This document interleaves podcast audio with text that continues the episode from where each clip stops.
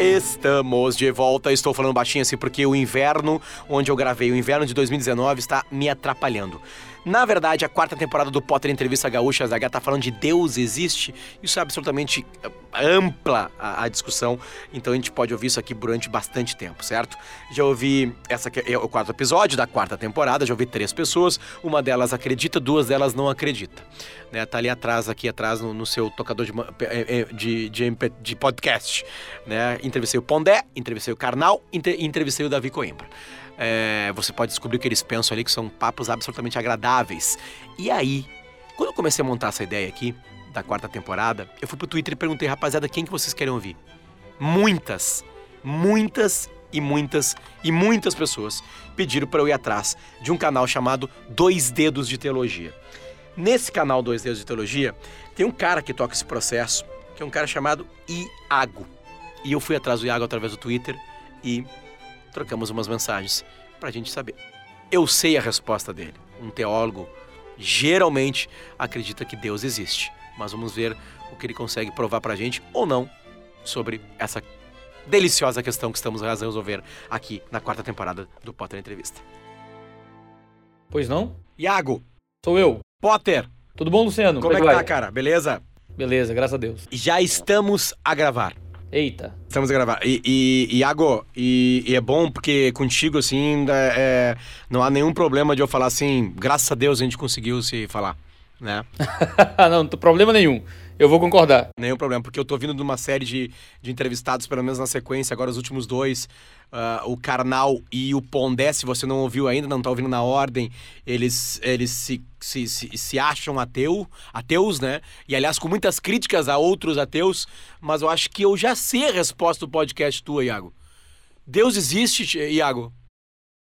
Existe, com toda certeza. Com toda certeza. Beleza. Agora, então, nos próximos minutos a gente precisa descobrir que tipo de certeza é essa. Eu quero que tu desenhe mais ou menos para mim, porque essa é a busca dessa quarta temporada aqui do Potter Entrevista. Começa por onde o pensamento, tu quer ir para onde? Eu te peço desculpas pela minha voz, que isso é, o inverno no, no Rio Grande do Sul, tá? Por isso que ela tá meio perdida assim. Por favor, explique-me Cara, eu, eu encontrei Deus na minha vida de forma muito pessoal, assim. Não foi um esforço intelectual nem nada parecido.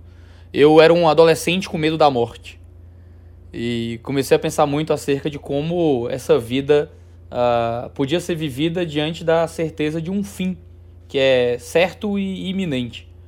E comecei a pensar muito sobre o que é que justificava a existência, o riso, a alegria, o gozo, em uma vida em que tudo passa muito rápido. Né? E comecei a pensar em alguma, alguma transcendência. Tem que existir alguma coisa para além disso aqui. E, e, nesse esforço pessoal, que não foi um esforço intelectual pura e simplesmente, mas foi um esforço muito mais emocional e volitivo de tentar encontrar uma justificativa para minha própria vida, eh, eu comecei a encontrar na ideia de que existe algo para além dessa vida, uma, uma, algo que desse sentido, que desse razão para a existência. Uh, eu acho que o pressuposto que me guiou na minha busca por Deus foi um pressuposto de que a vida tinha que ter um sentido, ela tinha que ter uma razão. Ela tinha que ter alguma coisa que fosse maior do que meus interesses pessoais. E olha, quando eu falo isso, eu estou falando não da ideia de eu encontrar um sentido para a minha vida. Porque qualquer pessoa pode encontrar um sentido para a sua vida.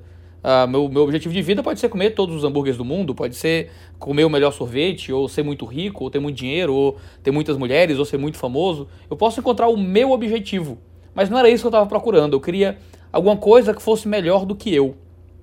E nesse esforço foi que eu encontrei na, no cristianismo uma, apresentação da vida fizesse mais sentido, que desse justificativa para minha própria existência. E nesse esforço foi que, uma vez encontrando a fé, foi aí que encontrei a fé, né? Foi no, no, no, não só no medo da morte, mas no medo daquilo que a morte fazia com a vida. Foi que eu comecei, então, a partir daí, a encontrar uma, uma, uma inteligência que justificasse a minha fé. É, eu encontrei uma fé, encontrei uma, uma crença em algo superior a mim mesmo, mas era algo muito volitivo, era um, era um medo, era uma, uma busca por sentido, e essa busca por sentido acabou me levando a uma crença em algo superior. Mas com, isso não, não dura muito. Você precisa justificar racionalmente todas as suas crenças. Se você não consegue fazer isso, você vai viver num tipo de dualismo, num tipo de, de misticismo maluco, em que você acaba crendo em racionalidade até um ponto, mas então crendo em algo que é às vezes inferior à própria razão em outro ponto, eu não conseguia viver assim. foi aí que comecei a pensar melhor acerca de se Deus existe ou não e tentar encontrar na realidade à minha volta respostas para isso. Os antigos falavam da fides quarem intellectum, né, de uma fé em busca de racionalidade. E eu acho que o processo da minha vida foi esse, de tentar encontrar motivos para que eu tivesse não só uma convicção interior, mas o que eu acabei de falar no começo, uma certeza absoluta de que existe realmente um Deus lá em cima. Sim. E Iago, tu, tu, em, alguma, em algum momento usou a palavra racional, né? Uma, uma, alguma corruptela dela. É, é, vamos lá. É, te, que Deus é esse para ti? É o Deus criador? É o Deus que, que que botou tudo isso que a gente está aqui vivendo na nossa volta. É, é, esse Deus é outra coisa. Como é que tu enxerga? A Terra foi feita através do Big Bang, o universo foi feito através do Big, Bang, desculpa. Ou, ou foi Deus que criou? Qual é a tua maneira de encarar ele como personificação? Eu creio especificamente no Deus Cristo que é revelado pelos cristãos, o Jesus que viveu há dois mil anos, viveu, nasceu em Nazaré, ali próximo da Galileia, e então viveu até os 30 e poucos anos e foi crucificado, morto e que ressuscitou ao terceiro dia. Então eu creio justamente no cristianismo e creio que esse é o Deus que criou tudo. Você pode chamar de Big Bang, pode chamar como você quiser, mas que houve um processo inicial criacional volitivo de um ser pessoal, de uma autoconsciência que decidiu criar todas as coisas e que nos trouxe aqui. Por mais que as explicações científicas sejam as mais variadas, nenhuma consegue ser suficiente para explicar a origem da vida e a existência do, de, de seres volitivos como nós a partir do nada, a partir de um tempo em que você tem que teorizar acerca de possibilidades que existia, do, do que é que não existia, de como é que a gente passou a existir. Né? A ideia do, da cosmologia, de você explicar por que é que existe algo ao invés de nada, por que é que nós existimos ao invés de nada existir, por que é que essa sintonia fina do universo, de todas as leis da física, da, da física, da biologia, da química, tudo se, se conflui nessa, nessa rede intimamente emaranhada de, de, de um ambiente possível para a vida, não é?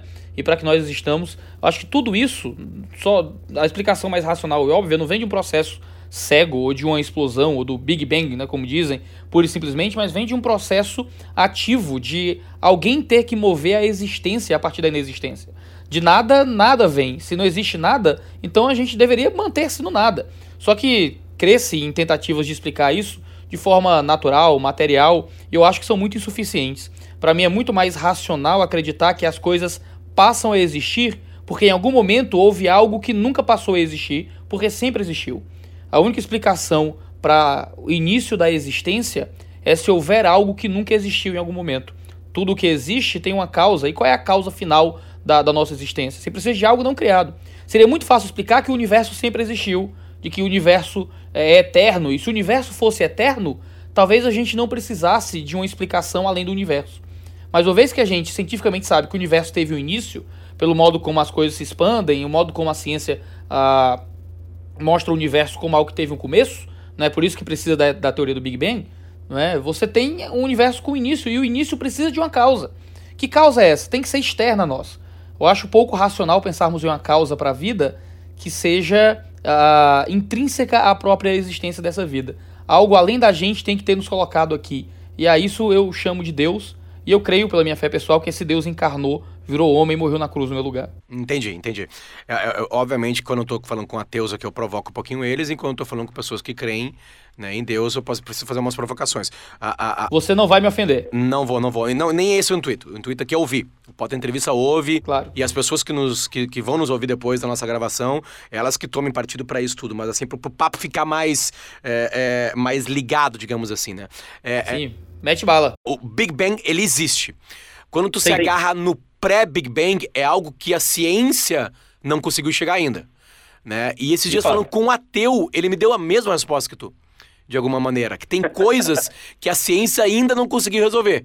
Só que ele prefere crer que a ciência vai resolver e não acreditar que algo, como tu acreditas, por exemplo, né? É, é, é, é a razão para isso tu encontra explicação para tudo em Deus, tu coloca a, entre aspas, o dolo e a culpa em tudo a Deus? Nesse caso do que você está se referindo, o ateu parece ter mais fé do que eu, não é? Porque é. ele precisa acreditar que em algo além, uh, que no, naquilo onde não é acessado, aquilo que é inacessível, que é aquilo que é pré-Big Bang, uh, você precisa acreditar que a ciência um dia vai explicar. A questão é que é depositar na, é dar à descrença a explicação de todas as coisas. Uh, porque a ciência não chegou lá, a ciência um dia vai explicar, então eu tenho essa fé que a ciência um dia vai chegar lá. E aí é, é, é, uma fé, às vezes, muito maior do que acreditar que há uma força causal que criou todas as coisas. Você trata o ateísmo nesse sentido como uma tábula rasa da existência. A, a descrença, o materialismo, a, um mundo meramente natural, acaba sendo o ponto de partida do raciocínio, quando não necessariamente o é. Quando você olha para o universo e você vê uma sintonia fina em todas as coisas, todas as a, a possibilidade da gente existir em um universo tão complexo e tão inóspito, a possibilidade de vida, a gente tem uma atmosfera no nosso planeta, todas essas coisas que surgem à nossa volta, toda a complexidade de sentido e de existência, dizer que, ah, não, a ciência um dia vai explicar isso e nisso eu estou satisfeito para descrer, ora, você poderia estar satisfeito para descrer no dia que a ciência explicar.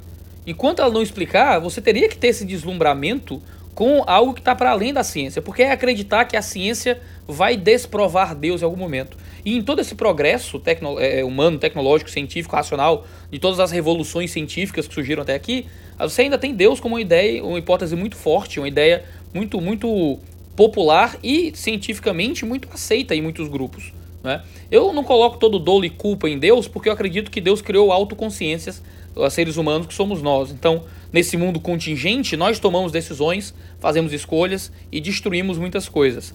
Mas eu acredito que a origem de tudo e a nossa chegada aqui veio por causa desse Deus. Eu não estou defendendo um tipo de deísmo, de um Deus que criou todas as coisas e desapareceu, e botou as máquinas para girar e foi embora, mas eu acredito que nós, como seres também subcriadores nessa criação de Deus, temos o dolo e a culpa de muita coisa. Mas Deus é aquele que organizou a história e que criou o mundo de acordo com sua vontade e que nos colocou nessa terra para gerir essa terra, né? e falhamos muitas vezes em gerir essa terra. Eu acredito que olhar para o passado, olhar para o começo de tudo e entender que a, a, a hipótese atual, que é mais madura e mais uh, elegante, é a ideia de um criador anterior à criação, né, me parece uma explicação que cobra muito menos fé do que uma resposta meramente materialista. Entendi.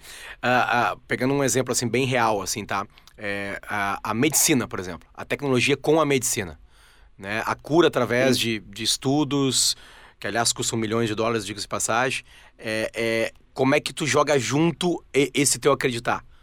É, como é que tu lida com isso, assim? É, vamos lá, é, é tem um câncer, é, basta rezar, não ba... eu, eu, sei a tua resposta, Iago, mas eu quero que tu demonstre isso através de palavras, tá?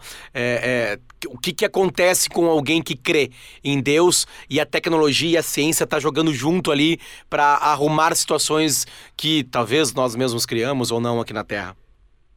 Sim. A, a, a fé precisa de um objeto de fé, não é? A fé basicamente significa confiança é confiar em algo ou em alguém, ou em alguma coisa. Se nós confiamos, confiamos em quê? Em Deus? Ótimo. Mas quem é esse Deus e como é que ele se revela? Eu acredito pessoalmente em uma revelação de Deus que vem pela escritura judaico-cristã, o Antigo e o Novo Testamento. Essa revelação diz coisas sobre Deus, diz o que é que Deus faz, o que é que Deus quer e o que é que Deus espera. Eu, eu creio num Deus que se revela, um Deus que criou todas as coisas e manifesta a sua vontade aos homens. É, o cristianismo acredita que Deus manifestou a sua vontade através de um livro. Nesse livro, fala sobre como é que nós nos relacionamos com o mundo. Mostra não simplesmente lições, ponto 1, ponto 2, ponto 3, mas conta uma história, uma grande história de como Deus está atuando no mundo e o que é que Ele espera de nós. Uh, em nenhum momento na Escritura você vai encontrar Deus esperando de nós um tipo de crença uh, em curas constantes, ou que se eu tiver fé o bastante, Deus vai me livrar dos, dos cânceres e coisas assim. Claro que ao longo da história da Bíblia, milagres aconteceram constantemente. E eu acredito em milagres, eu presenciei milagres. A questão é que isso não é o normal, não é o ordinário. Um milagre é uma coisa extraordinária e o nome já diz isso. Extraordinário, é fora do ordinário, é além do comum. O comum, o normal, é nós nos curarmos por remédios, é nós nos curarmos por avanço médico. A sociedade, uma vez criada por Deus, foi projetada por Deus com essa capacidade criadora. Uma vez que o homem é criado à imagem e semelhança de Deus, segundo a teologia cristã e também judaica, o homem pega parte desse aspecto criador que vem de Deus pegando esse aspecto criador, a gente também cria nessa, nessa realidade que a gente é colocado. Então a gente cria ciência, tecnologia, cultura, medicina. E a medicina é um instrumento de Deus para abençoar as pessoas e curar pessoas em, que estão doentes. Eu me beneficio da medicina, todo mundo se beneficia. Até milagreiros pela fé se beneficiam da medicina. Não é? A não ser em círculos muito específicos, às vezes um tanto populares, mas sempre muito malquistos, uh, de ambientes hiper neopentecostais, que vendem cura pela fé, às vezes até de forma irresponsável e criminosa, uh, você tem gente que acredita que se orar o bastante, rezar o bastante, vai ficar boa de doenças. Deus age sobrenaturalmente, eu acredito nisso. Já vi isso. Mas acreditar que isso vai acontecer sempre é acreditar que você tem o controle e o domínio sobre os planos de Deus. Isso não existe. Se eu fico doente, eu rezo, eu, oro a Deus. Eu peço que Deus me cure. Aí eu vou no médico. E muitas vezes Deus me cura através do médico. Às vezes não. não é? E eu preciso entender que não é isso que é vendido por aí não representa uma manifestação clara da minha própria fé. Iago, desde que a gente está se movimentando aqui como, como principalmente Homo sapiens, a gente já passou por várias épocas da humanidade, assim, onde os seres humanos acreditavam em deuses, é, às vezes muitos, às vezes até hoje a gente a gente lendo e sabendo como é que, é, que eles acreditavam, a gente acha até estranho de alguns, alguns deuses, né? Mas a gente teve deuses no Egito, na Grécia, né? Uh, Roma movimenta isso de uma maneira estranha, porque é ali que acontece o cristianismo depois, né? E tudo aquilo com... É, Roma é a responsável pela, pelo, pela, pela, pela cruz, digamos assim, né? É, e, e esses antigos, esses deuses morreram, esses deuses é, ficaram para trás, a, a deuses é, fa, fazem parte da nossa memória, o que a gente guarda, o que a gente consegue sustentar nos dias atuais. Como é que fica isso? Que Deus é esse? O, os antigos precisavam dar uma, um sentido para a existência tanto quanto nós. Eles precisavam explicar os fenômenos na busca por explicar os fenômenos, você tem esforços muitas vezes transcendentais e se aplicava a algum tipo de força divina aquilo que acontecia que não, que não se entendia. À medida que a gente foi entendendo muitas coisas, uh, essas divindades que só existiam para explicar fenômenos foram minguando e foram morrendo mesmo. São deuses que morreram. Muitos acreditaram com o passar do tempo que o Deus cristão teria morrido também. A própria ideia de Deus Nietzsche é quem fala disso no Gaia da Ciência, né, que Deus morreu e nós o matamos, e que nós vamos sofrer os, as intempéries frutos disso, de matar Deus e tirá-lo da nossa consciência. Uh, a verdade é que não é porque o progresso tecnológico matou falsas ideias de Deus que a própria ideia de Deus é falsa. Não é, não é porque o progresso tecnológico nos ajudou a vencer uh, maus olhares acerca daquilo que a fé poderia fazer, ou mesmo aquilo que outros grupos poderiam desenvolver, que necessariamente tudo aquilo que a ciência destruiu que era falso né, mata aquilo que também é verdadeiro. Não é? Uh, não é porque falsos deuses ou deuses que foram criados unicamente para justificar certos fenômenos deixaram de, de serem necessários não é? que a ciência vai ser suficiente para destruir qualquer ideia acerca do divino, porque a ideia do divino não é simplesmente uma justificativa para dar razão à existência. Foi, foi o próprio. Uh, uh, Young, né, o que desenvolveu a ideia de que o ser humano é alguém que tem esse impulso pela formação de divindades a fim de fornecer sentido. Emerson Oran dizia a mesma coisa. Você tem o próprio, o, o próprio Jordan Peterson no Maps of Meaning, não é, como um junguiano, falando acerca desse, dessa estrutura de crença que a gente sempre desenvolve para aquilo que é transcendente, aquilo que é divino. Mas não é porque a ciência consegue explicar coisas e fazer com que os antigos deuses tenham morrido que a, a própria ideia de uma divindade maior seja uma ideia ultrapassada ou até mesmo ultrapassável, porque o cristianismo está aí, a ideia de um Deus monoteísta está aí há muito tempo, desde o judaísmo antigo, sobrevivendo a muitas coisas, tentam matar Deus há muito tempo, no fim do século XX, era a conversa que se dava que Deus estava morto, que a ideia de Deus estava morrendo, e a gente percebe que isso não está acontecendo, que existem até outras religiões crescendo e crescendo muito mais e se e, e, e entrando na sociedade de alguma forma.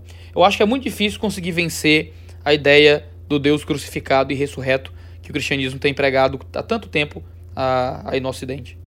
Tu chegou a falar para mim agora, Iago, há pouquinho, que tu que chegou a vivenciar milagre, né? Ou milagres. É, é, tu pode contar pra gente algum? Isso é, te incomoda ou não, por favor? Ah, não, muito tranquilamente. Eu só, eu só não acho que isso é suficiente para fazer ninguém crer em mim. Porque é muito fácil um estranho falar na internet o que viu, não é? Ah, às vezes você vê e não acredita, mas eu já vi muitas vezes de casos raros de doenças difíceis, câncer, né, em que pessoas desenganadas pelo médico, o bebê morto na barriga, voltar à vida e coisas desse tipo, até em familiares próximos. É o tipo de coisa que você vê, não é todo dia, mas que numa história de 10 anos, 20 anos de caminhada cristã, você vai colecionando boas experiências.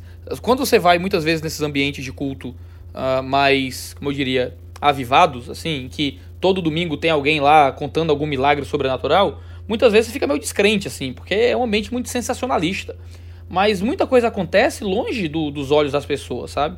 Muitas histórias que são colecionadas em, em periferias, em favelas, em reuniões com 5, 6 pessoas, em que as pessoas veem coisas milagrosas que Deus faz, né? É, é muito bonito ver, ver. Porque assim, se eu conto essas coisas, alguém vai dizer, ah, não, mas tem uma explicação científica por trás. A criança morreu, mas não, foi um problema no ultrassom que estava quebrado. Foi, foi um problema quando foi ouvir o coração e não acharam o coração. E, e as pessoas vão tentar construir não é, explicações, e para quem tem já um pressuposto materialista, já um pressuposto de que Deus não existe, que só existe que eu posso tocar, uh, vão, vai estar, não, tem alguma coisa que a gente não viu. E você precisa ter uma fé na incapacidade dos outros de averiguar as, os fatos na realidade para poder justificar a descrença. Essas coisas que eu vi, eu sei o que eu vi, não é? Eu vi, eu vi crianças no ventre, não é que o médico deu como morto, que mandou tirar, uh, te mandou já tentar fazer a, a curetagem, voltar à vida. Eu já vi pessoas que estavam em estados terminais, assim, muito sérios, quase entrando em metástases de câncer, e a coisa regredir no nível e a pessoa não morrer de câncer e viver por, por décadas depois. Ah, não, mas a ciência pode explicar, é uma coisa que a ciência ainda não alcançou, é um caso raro que é muito possível, tudo bem. Mas eu só posso atribuir isso a alguma força maior do que a nossa própria capacidade de compreensão. Entendi, entendi. Iago, tu briga com a ciência? Ela é uma inimiga tua? Ela é uma algo que não? não? Como é que tu lida com não, ela? Eu acho que a, ciência bem feita, uma ciência bem feita e uma teologia bem feita deviam, deviam ser amigas, né? Uh, Deus escreveu dois livros. Deus escreveu a Bíblia e Deus escreveu a natureza, escreveu a realidade. Se, se, você, se Deus escreveu os dois livros, os livros deveriam estar em paz. O autor não deveria entrar em contradição. Então, o esforço por interpretar a ciência e entender a ciência, uh, se bem entendido, se bem compreendido, deveria estar de acordo com o esforço de entender aquilo que foi dito no livro sagrado. Então, não tem problema nenhum com a ciência. A ciência bem feita é um bênção de Deus. Tanto que a ciência, né, como a gente conhece, começou nos monastérios, começou com padres, com bispos. A, a igreja inventou a ciência, basicamente. Uh, hoje, muitos cientistas tentam serrar o galho onde estão sentados, porque tem alguma briga aí com Deus, mas a ideia de, de você encontrar ordem no universo e compreender que esse mundo pode ser interpretado e entendido é uma ideia que vem diretamente da ideia de que Deus existe e que ele criou tudo.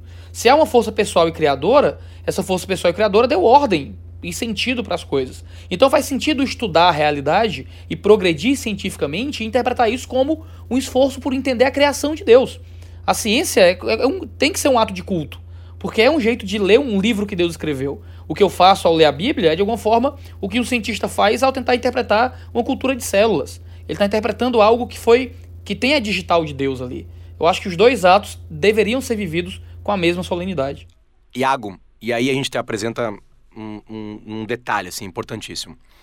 Uh, a, a gente vive no mesmo planeta, são 7 bilhões de seres humanos. Alguns creem em algum tipo de Deus, outros creem em outro tipo de Deus. Vou pegar uma das maiores religiões do mundo atual, atual que é o islamismo, que é diferente. Como é que tu, cristão, enxerga isso? Esse crer deles. Quem é esse cidadão ou essa força maior deles? Como é que tu comunga com ela ou não? Como é que tu divide isso com ela, com eles ou não? Você quer que eu fale especificamente do islamismo? Por favor. Nossa, essa, essa é boa, essa é boa. Vou até me posicionar melhor na cadeira aqui, porque... Por favor, Iago. que Deus te acompanhe nessa... Sem nenhuma ironia, que Deus te acompanhe nessa resposta. Por favor. Tá bem, tá bem, tá bem.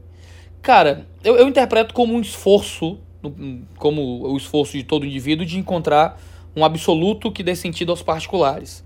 A ideia de uma força central, de uma ideia fundante e formadora que conceda sentido às pequenas vicissitudes da existência.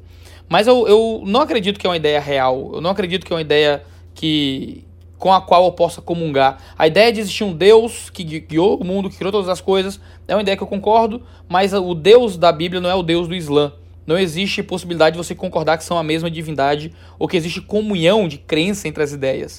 Uh, até porque, por mais que o islamismo acredite na pessoa de Jesus Cristo como um profeta, aquilo que o Novo Testamento apresenta sobre a pessoa de Jesus é muito distinto e muito superior.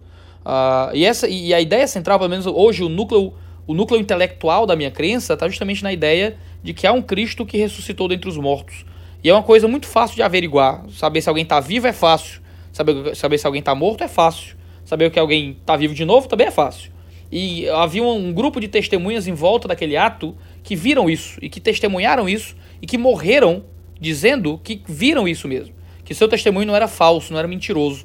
Eles escreveram documentos, esses documentos foram preservados melhor do que qualquer outro documento na história, e esse documento chega até a gente, não é que é a Bíblia Sagrada. Eu não consigo concordar no testemunho de Maomé, não consigo acreditar naquilo que está escrito, não consigo acreditar que existe coerência interna, coerência externa naquilo que está no Alcorão. Por mais que eu não seja um exímio teólogo do, do Alcorão, é, onde eu dou aula no meu seminário, tem um núcleo de estudo sobre islamismo, ah, eu leio várias coisas do Alcorão, estudo algumas coisas, converso com alguns muçulmanos, li alguns trabalhos, e é um, um, um tipo de fé com o qual eu não consigo comungar, porque ela não parece encontrar justamente essa racionalidade que eu acho que toda fé deveria buscar. Entendi. Foi uma boa resposta. Foi uma boa resposta. Obrigado. É, foi uma resposta, porque a gente sabe que. Esses dias eu tava. É, esses dias eu, eu, eu, li Submissão do Michel Houellebecq. Eu não sei se fala assim sobre o nome dele, desculpa a minha ignorância francesa ou, ou linkada a isso. Onde, uh, é, de uma maneira real, no mundo real, que eu digo político, né, o Partido Islâmico chega ao poder na França é, numa atrapalhação da esquerda no segundo turno, porque vai a família Le Pen e o Partido Islâmico para o segundo turno, e a esquerda não sabe muito bem o que fazer como terceira força naquela, naquela eleição específica, ganha o Partido Islâmico, e aí algumas coisas começam a acontecer na França. Uma islamização é, não abaixo da, de explosões, mas abaixo de outras coisas, onde daqui a pouquinho a regra islâmica pode chegar, a Sharia pode chegar, beleza. Mas não é exatamente esse o ponto. Iago, uh, é, é, eu sei que, é, obviamente, que é um assunto complicado é, é e para mim é ótimo falar sobre isso, mas os mais velhos, né, e aí eu tô citando ela em todos os, todos os, os capítulos aqui, a minha mãe, a minha mãe sempre se... Eh, quando a gente é jovem, né, a gente é jovem, e geralmente um jovem no Brasil uh, ele vai usar uma, uma boina do Che Guevara e não vai acreditar em Deus. Geralmente. é, e aí depois tu vai tirando a boina do Che Guevara ou não, né? E tu vai acreditando em Deus ou não. E eu vou fazer a mesma pergunta que eu fiz para uma outra pessoa aqui. Eu comprei uma Bíblia de estudo. Minha ignorância era completa. E é legal estar tá falando com um, te, com um teólogo sobre isso. Uma Bíblia de estudo que foca muito mais na. Em, em, em é, é, tem um texto todo sagrado, mas ela, ela, é organizada de uma maneira de, histórica, digamos assim, entende? Numa, numa, numa, numa régua histórica. É, uhum. E aí tu vai começar a lidar com aquele livro e tu, obviamente, começa a achar interessante, que é um livro mais poderoso da história da humanidade, essa coisa toda. E a minha mãe tá feliz da vida, Iaco. Feliz da vida. Mas ela não tá feliz da vida que eu tô estudando. Ela tá feliz da vida porque ela acha que eu vou encontrar algo ali. É, é, é, eu consigo passar incólume numa leitura completa da Bíblia ou não? Consegue, que eu digo assim. Infelizmente consegue. Oi? Infelizmente consegue. Infelizmente consegue. Por que infelizmente? O... Ah, infelizmente o, o, nosso o nosso problema com Deus, ele é fundamentalmente moral. A escritura apresenta o homem como alguém que odeia Deus. Ele odeia a, a ideia de ter que aceitar que seus padrões morais, as suas ideias de certo e errado muitas vezes estão erradas, são falsas e precisam ser sujeitas a um padrão de um outro ser que é maior e que é superior. A linguagem teológica para falar da condição do homem é de rebelião. Nós somos pessoas rebeladas contra Deus. E rebeladas contra Deus, muitas vezes nós lemos a Escritura, nós entendemos intelectualmente alguma coisa, mas a nossa moralidade muitas vezes nos leva à descrença. Concordar e discordar com algo às vezes não é o suficiente. Crer, não é? Crer num testemunho é ouvir e, entender que aquilo é real, é uma coisa que muitas vezes nós não estamos dispostos a fazer, uh, não só por causa da nossa compreensão, ah, eu não entendi ou eu não concordo, mas porque o nosso coração não está disposto a isso. Muitas vezes a leitura da escritura é suficiente para a gente passar a crer, mas muitas vezes nós lemos e a nossa descrença é muito maior do que nós estamos dispostos a aceitar. E a gente acaba passando incólume de alguma forma pela leitura. A gente lê, mas a gente não, não se submete ao que lê. Entendi. Eu espero que sua mãe. Espero que a, a esperança de sua mãe se concretize. Obrigado. Dona Maria vai ficar feliz da vida, feliz da vida em te ouvir e saber que eu tô te entrevistando. Aliás, diga-se passagem. Ah, é, Mande um abraço pra sua mãe. Certamente, certamente. Quando alguém quer usar a Bíblia contra, no sentido de, tipo assim, ah, aqui tu quer com esse livro. É, geralmente vai ao Velho Testamento, onde tem coisas que hoje não seriam mais aceitas, digamos assim, né? Do jeito que a sociedade está. É, é, explique para essas pessoas o porquê que elas não devem fazer isso. Porque agora eu vou concordar completamente contigo, Iago, por favor. Mas tu tem mais poder nesse tu tem mais, muito mais conhecimento nisso para explicar o porquê que algumas coisas que estão lá estão batidas não precisam mais ser usadas. O, a Bíblia é uma história, ela não é um vademecum, ela não é um registro ponto a ponto da, do que Deus quer. é uma história, conta narrativas de acontecimentos e coisas assim. Então, como história, ela relata muitas coisas erradas mesmo. Existe muita coisa errada na Bíblia. Errada porque ela é o registro de muitos erros, de pessoas que fizeram muitas coisas ruins. E Deus está se relacionando com o povo dentro de uma história. Por isso, muitas coisas que aparecem, aparecem para um público, uh, em determinado contexto, em determinada geografia, em determinado momento histórico, em determinado momento na história da revelação. Isso é uma coisa, por exemplo, que o Alcorão não possui. O Alcorão não possui uh, Antigo e Novo Testamento. Você tem um testamento só. A Bíblia cristã, por outro lado, ela tem, sim, registros de violência, tem algumas leis muito complicadas que eram aplicadas ao povo judeu, mas que se justificavam em um período extremamente militar, uh, em um período em que Deus estava fazendo com que o povo de Israel, o povo judeu, estivesse em oposição ao comportamento comum das nações à sua volta e cheio de simbolismos e ritualísticas. Quando a gente chega na nova aliança, no Novo Testamento, quando Cristo vem e ele completa né, a revelação, a gente não precisa mais da profecia quanto profecia, porque a gente já tem o cumprimento em si. A gente não se apega mais à sombra, porque a coisa em si já está conosco. O auge, o ápice da revelação, como diz o livro de Hebreus, é a pessoa de Jesus Cristo. Então, quando alguém olha para o Antigo Testamento e pega alguma lei esquisita sobre usar ou não roupas de, uh, com tecidos distintos, ou proibições acerca de colheita, ou de plantações, ou de venda e compra de alguma coisa, ou mesmo algumas coisas que são moralmente esquisitas, como pena de morte para filhos que, que blasfemam contra os pais e coisas assim. Tentar trazer isso diretamente para nós hoje é complicado, porque é não entender que Deus no Antigo Testamento estava tratando com o povo, com a nação. O Estado, o, povo judeu era também um Estado. Não existia divisão entre o que era a força civil e o que era a força religiosa. Existiam penas civis para pecados morais e para falhas na ordem religiosa, porque a nação de Israel era uma coisa só. Hoje nós não o somos mais, Deus não intenta mais que que o sejamos. Nós não temos um exército cristão, nós não temos uma fé militante, nós não temos um, um Estado cristão, nós não temos nada disso. Nós somos de todos os povos, todas as culturas, de várias etnias, das mais variadas línguas e juntos como um grande povo, nos sujeitando para além do poder temporal e, e, uma nova ética e uma nova ética do reino e um novo jeito de viver que olha para um, uma cidade superior, para um Jerusalém celestial e que não faz sentido pegar as coisas do Antigo Testamento e tentar aplicá-las forçosamente para hoje. Agora, como cristãos, acreditamos que o Antigo Testamento é uma coisa boa, né?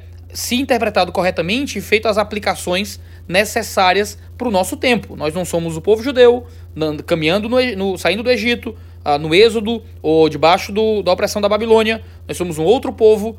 Uh, por mais que o que está lá não se aplique diretamente a nós, há sempre alguma lição que a gente aprende sobre Deus a partir dali. O que o crítico do cristianismo muitas vezes não consegue fazer é ter essa sensibilidade hermenêutica para interpretar o Antigo Testamento no papel que Deus o deu na história da revelação. Entendi. Quando tem uma notícia que padres violentaram uma criança, e aí tu tá aí lendo, o que, que bate em ti? Qual é o sentimento que bate em ti? Que explicação ah, que vem? Tristeza. Tristeza e vergonha em muitos sentidos, porque você tem pessoas que de alguma forma representam um modelo de fé agindo contra os inocentes e os, os, os mais fragilizados de uma sociedade é muito duro, assim, é muito duro, porque alguém está pegando de alguma forma aquilo que eu acredito, que eu creio ser a coisa mais maravilhosa do mundo, que é a mensagem da salvação, e está usando como uma casca para disfarçar a, própria miséria e usar isso contra os outros. Ora, misérias todos nós temos. Agora, quando você disfarça as suas misérias com a casca de fé e prejudica pessoas frágeis através disso, você sente asco, você sente ódio e vergonha de que as pessoas usem o que você acha que é mais bonito para fazer algo, algo horrível, né? E não só com relação a padres, porque é muito conveniente para mim falar de outro grupo cristão, diferente do meu, eu que sou um teólogo batista, uh, mas no meu próprio meio mesmo, de igrejas que vendem a fé, pessoas que roubam os mais frágeis, não é? que geralmente são acusações mais comuns, não é? pessoas que fazem abuso moral no contexto de igreja, até mesmo para uh, uh, destruir famílias e ter benefícios financeiros.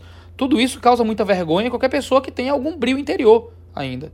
Perfeito, perfeita resposta. Vou fazer a, a, pergunta ao contrário do que eu fiz para Teus aqui. Ok. Uh, Iago, tem algum momento da tua vida que tu acha que. Eu, eu, eu vou fazer a pergunta que eu fazia pros, pros ateus, tá?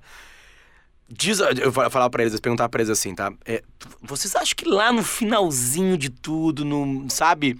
Eles, obviamente, acompanhando todo um raciocínio é, ateu, e até eles bem críticos aos ateus que se. Porque o ateu, ateu às vezes tem uma pompa de. Não, eu sei de tudo, eu sou ateu, eu tô por cima da carne seca e, e, e, se transforma num grande chato, diga-se passagem. o, o, o, o Leandro Canal chegou a falar do catequismo ateu. Entende? Tipo assim, sabe? Sim. Coisa, catequese, até, ah, coisa chata, beleza. Concordo muito com ele sobre isso.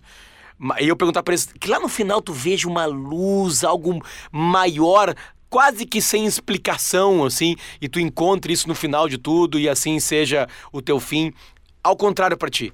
Tu acha que daqui a pouco pode bater em ti algo, Iago, de que assim, cara, na verdade são só livros, não tem essa força maior, a ciência conseguiu resolver tudo, e agora o que eu faço? Ah, agora eu sou um ateu. Tu acha que isso pode acontecer na tua vida? Uh, homens melhores do que eu já seguiram esse caminho. E, e muitas vezes eu, eu me pego reavaliando a minha vida, né? Então, eu tô aqui vivendo minha vida, eu sou um pastor de igreja, eu vivo a minha vida em função da igreja. A minha rotina é de estar com pessoas em lutas de fé e treinando pessoas para ajudar outras pessoas em suas lutas de fé é pregar na igreja, é ler a, Bíblia, lutar contra o grego e o hebraico para traduzir, ensinar, pregar na igreja, falar com as 200 pessoas que me ouvem todo domingo na periferia de Fortaleza, no Ceará, ah, no Nordeste do Brasil. Ah, é um trabalho assim muito de estar com as pessoas o tempo todo. Eu gravo vídeos para o YouTube, eu escrevo livros sempre em volta da questão de fé. E às vezes eu me pego, meu Deus, se, se isso for mentira, se isso for errado, eu, tô, eu sou um completo idiota, sabe? Porque eu não sou o cara que adicionou a fé como um pequeno utensílio do domingo. Eu, eu, vivo minha vida em prol disso, eu entreguei a minha vida a isso como ministro.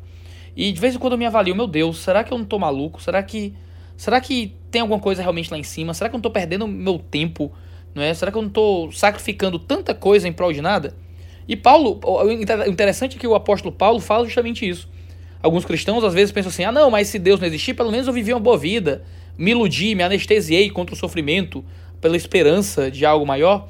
Mas o apóstolo Paulo, em 1 Coríntios, no capítulo 15, diz: Se nós cremos em Cristo apenas para essa vida, nós somos os mais dignos de pena de todos os homens. E se Deus não existir, Potter, você tem que ter muita pena de mim. Porque eu estou vivendo uma vida fazendo tantas coisas que só se justificam se houver uma recompensa eterna. Porque muitas coisas que eu faço eu não recebo uma recompensa aqui coisas que eu sacrifico, que eu entrego, eu não vou receber nenhum benefício nessa vida. Só se justificam se houver um céu de glória que recompense os justos e que recompense os homens por aquilo que o próprio Deus operou neles. E por isso eu me pego pensando de vez em quando: será que Deus existe? Mas eu paro e, e, e, e sou muito sincero com minhas descrenças, sabe? Eu sou muito sincero uh, em não achar que isso é a voz do capeta, ou, ou em achar que eu estou fraquejando, na minha fé e que eu não posso deixar e tenho que, que expurgar esse pensamento na minha cabeça. O que eu faço geralmente é tratar esse tipo de pensamento como algo que eu devo lidar. E eu lido. Eu paro, eu, eu penso, eu. Tá, por que é que eu estou querendo descrer? E geralmente nunca é porque eu fui convencido de um argumento melhor. Nunca é porque eu achei alguma coisa que abalasse os fundamentos intelectuais daquilo que eu acredito. Geralmente é porque o meu coração tá querendo se entregar a coisas que Deus condena é quando eu me sinto tentado por pecados, é quando eu quero ser uma pessoa pior, é quando eu quero agir de uma forma que eu não acredito que é o certo. E seria muito mais conveniente submeter a minha crença à minha moral. E porque eu tenho a miséria dentro de mim, o pecado ainda está dentro de mim, e muitas vezes eu prefiro viver por mim do que pelos outros, aí a descrença parece muito, muito saborosa. É quando eu avalio que a minha descrença quer crescer dentro de mim por causa da moral e não por causa do intelecto, não por causa dos argumentos, é que eu volto para os argumentos. Tento pesar os argumentos, tento ler livros, eu volto a ler os ateus que eu conheço, eu volto a ler uh, os materiais que apresentam a cosmovisão de alguém que não acredita em algo maior lá em cima, e volto a ser convencido de que a mais fina racionalidade, o modo mais coerente de olhar para a realidade, é acreditar em um mundo que um ser superior, e no caso Cristo Jesus, criou tudo e nos guia. Então eu, sim, eu avalio a, a descrença, eu tenho meus momentos de dúvida, mas sempre que eu volto à racionalidade, eu sempre volto a esses momentos ainda mais crente. Que legal, quando tu volta à racionalidade, tu volta à, à crença, né? Até porque fé, eu posso ter fé em qualquer coisa, eu posso ter fé num, no meu centroavante, é. não é que vai bater um pênalti, a fé é uma coisa muito mal. Ela pode estar em outras, em outras é. áreas. Iago, você uh... pode ter fé que o Flávio Bolsonaro é honesto, né? P pode ter fé em várias coisas. Você pode ter fé, você pode ter fé que o Lula foi um bom é, inocente. Você pode ter fé em coisas absurdas. Confiar em Flávio Bolsonaro e Luiz Inácio Lula da Silva. Isso é ter fé, pelo menos hoje no Brasil. Diga uma é. pra acabar, Iago. Uma fé falsa, uma fé muito falsa. é verdade, é verdade. Até, Você vai se dar mal no final dessa fé. É, é, a política tem que se meter com religião ou não? A política não, mas eu acho que a religião tem que se meter com a política. Como? Não porque eu acredito que deve existir alguma amálgama íntima entre igreja e Estado. Eu acho que não. A, a divisão entre igreja e Estado é uma conquista da reforma protestante. Né? A reforma protestante criou a ideia de Estado laico, de um Estado que é leigo, que não é sacerdotal. Agora, a religião, como uma cosmovisão, um modo de ver a vida, tem que estar na arena pública, como todas as outras ideias devem estar na arena pública. Uh, alguém tá, é um, um, político e ele pede algo aos orixás, outro é um político e faz algo com os cristais, outro é um político e não crê em nada além do que é natural, outro acredita em Jesus Cristo. E, e a arena pública em uma sociedade plural tem que ser um ambiente onde ideias com cosmovisões e origens distintas podem debater e entrar nesse terreno comum de significado, de busca pelo que é melhor para a sociedade. Eu acho que excluir uh, do debate público o, o, aquele que tem crença e acreditar que o terreno comum de debate é o terreno da descrença em algo superior, eu acho que isso é bobo. Tentar colocar a religião como algo un unicamente privado não é? E que não pode vir à esfera pública, é destruir o Ocidente, porque o Ocidente é fundamentado em um interesse religioso para a esfera pública. O tráfico negreiro acabou porque cristãos lutaram contra isso, não é? Escolas surgiram porque igrejas fizeram isso acontecer. Você tem a, a ciência como algo que foi criado dentro dos mosteiros. Você tem tudo aquilo que nós entendemos como sociedade civil fundando, vindo diretamente da religião colocada na esfera pública. Não é? Eu não acredito que uh, o ambiente do palácio é um ambiente de culto. Eu não acredito que, que eu preciso que um líder religioso tenha também um poder civil. Mas eu acredito que pessoas com suas crenças e descrenças devem ter exatamente o mesmo espaço público e ter a sua atuação baseada no seu poder de convencimento daquele que lhe ouve e da qualidade de suas ideias, não importam as suas origens. Se alguém olhar para mim e dizer, Iago, você é contra o aborto porque você é crente, tem tanta relevância quanto eu dizer para alguém você é a favor do aborto porque você é ateu. Ah, não existe relevância nenhuma nesse tipo de acusação. Porque eu acredito que no ambiente plural, pessoas com ideias distintas e religiões distintas devem ter a capacidade de colocar seus argumentos no terreno comum.